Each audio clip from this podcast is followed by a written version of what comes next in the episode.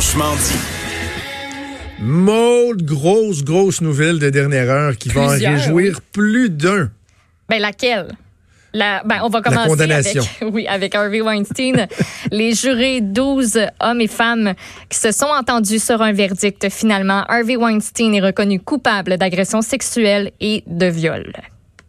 Voilà Aïe, les informations aïe, que aïe, nous avons pour, euh, pour l'instant. OK. Et peut-être juste rappeler aux gens que euh, le jury s'était euh, bon séparé pour la fin de semaine et vendredi, il avait dit que sur bon, c'était deux des cinq chefs sur lesquels ils s'entendaient pas. Donc, imagine, tu passes la fin de semaine, là, que tu sois les, les procureurs de la couronne ou l'accusé ou euh, les victimes alléguées. Là, on peut dire que c'était des victimes, la Cour vient de le confirmer. Tu passes la fin de semaine à te demander sur les trois chefs sur lesquels ils se sont entendus, Ouais.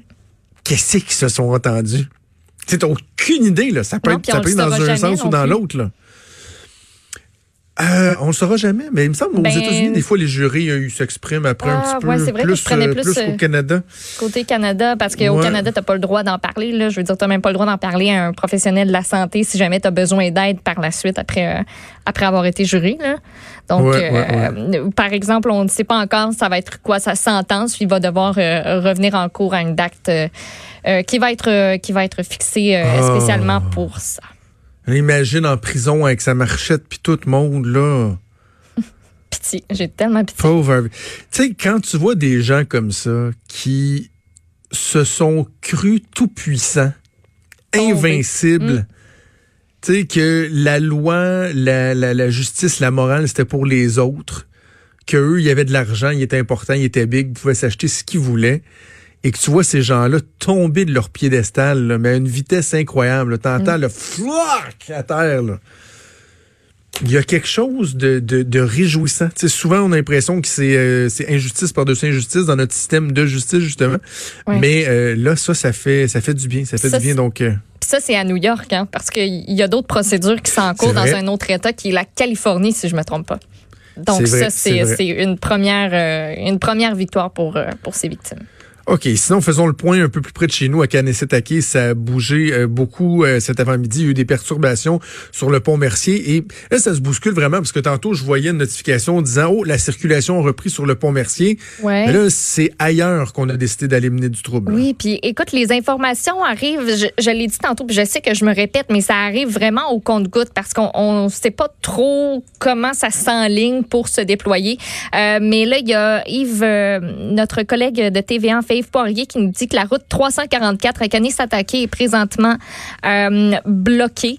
Et j'ai vu passer un communiqué de presse comme quoi à Kanesatake, il va y avoir une euh, réunion euh, du Conseil Mohawk, donc ce soir à 6 heures. Réunion qu'on a, qu'on a appelée d'urgence.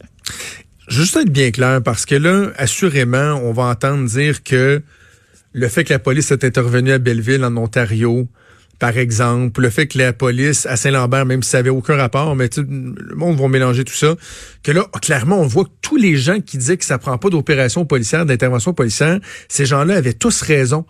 Parce qu'on se regardez, là, la police est intervenue, le premier ministre Trudeau a haussé un peu le ton vendredi, un peu. Il est parti là comme ça, à comme ça. Il a haussé le ton comme ça. Euh, que effectivement ces gens-là avaient raison, puis qu'on assiste à un dérapage découlant de ça. Non, je m'excuse. Si cette attitude-là, si les ultimatums avaient été donnés en échange de négociations, de pourparler, respect d'un ultimatum en échange de négociations, de pourparler, si tout ça avait été fait dans les premiers jours de la crise, la ballon n'aurait pas été gonflée à ce point-là, faisant en sorte que lorsque tu, essaies de la péter, là, ça fait un méchant là. Ouais. Si on avait essayé de contenir ça dès le début, on n'en serait pas là. Donc, ne tenez pas ce discours-là. Moi, je n'achète pas ça. Il fallait intervenir. Sinon, l'alternative, c'est quoi? Sais, Voilà. Il n'y en a pas d'autres Mhm. alternatives. Il, il essaie autant comme autant d'utiliser la négociation des sorties de, de crise pacifique. Mais lorsque tu es juste une personne qui accepte de danser, là, prends deux personnes pour danser le tango, puis là, t'en as juste un qui veut danser, à un moment donné, t'as pas le choix, là. T'as pas le choix. Euh, une autre dernière heure, parce que mon Dieu, ça, ça, ça se bouscule euh, avant qu'on euh, qu'on termine l'émission. C'est euh, dans le dossier de l'assassinat de Marilyn Lévesque qu'il y a du nouveau concernant les accusations qui visent Eustachio Galézé. Oui, comme ce n'était pas le fruit du hasard et que ça a été planifié par Eustachio Galési, 51 ans, on a, pour ces raisons-là, en fait, choisi l'accusation de meurtre au premier degré. Ça vient tout juste de tomber. Donc, le présumé meurtrier de cette jeune escorte de 22 ans a été conduit ce matin au palais de justice de Québec pour y comparaître. C'est là qu'on a appris la nouvelle. Donc, simple rappel, le 22 janvier 2020, il est allé rejoindre sa présumée victime à l'hôtel Sepia, donc Marilène Lévesque. Il s'est ensuite, quelques heures plus tard, rapporté à la police euh, pour, euh, pour avouer, en fait, son, euh, son présumé crime. Et il faut rappeler aussi que lui se rapportait à ce moment-là à la commission des libérations conditionnelles, puisqu'il a fait de la prison pour un meurtre qui est arrivé et il y a de cela quelques années déjà.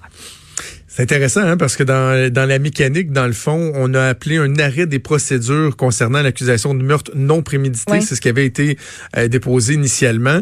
Et tu sais, je me demandais si on bonifiait dans le fond l'accusation, si on ajoutait, si on la modifiait. Non, c'est quand même un arrêt des procédures. C'est comme si on faisait un, un call-brass aux cartes et que finalement on dépose des, des accusations de meurtre prémédité.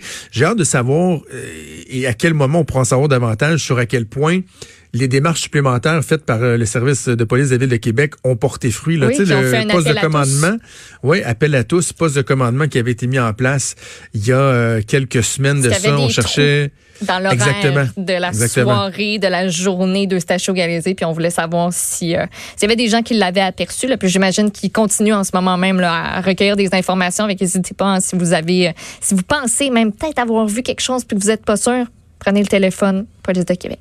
Oui, oui, absolument. Et on se posait des questions, puis finalement, ce qu'on se rend compte, c'est que peut-être qu'ils avaient en main euh, des éléments suffisants pour le meurtre non prémédité, mais que eux mm. pensaient que certains éléments supplémentaires allaient euh, confirmés, récoltés, leur permettrait d'en avoir assez pour euh, déposer des euh, accusations de meurtre prémédité. Euh, assez satisfait de voir ça, parce qu'effectivement, ça ne semblait pas être quelque chose de non prémédité. Donc, Monsieur Galézé qui fera face à la justice, c'est peu de choses quand même pour les proches de Marilyn Lévesque, mais au moins ils pourront espérer que justice se soit rendue. Donc, beaucoup de choses à surveiller dans l'actualité, notamment ce qui se passe à Kanesetaki. On va suivre ça tout le long de la journée dans notre grille horaire. Nous aussi, on aura l'occasion de faire le point demain. Bon, je te souhaite une excellente journée. Merci beaucoup à, à Henry à la mise en onde, à Mathieu Boulet à la recherche. Je vous souhaite une bonne journée. C'est Caroline Saint-Hilaire qui s'en vient. Ben hein? oui, c'est pas Sophie. C'est vrai, Sophie est en vacances. C'est pour ça que j'ai commis une petite hésitation. Caroline, mon ami Caro qui s'en vient avec vous. Nous, on se reparle demain à 10h. Salut.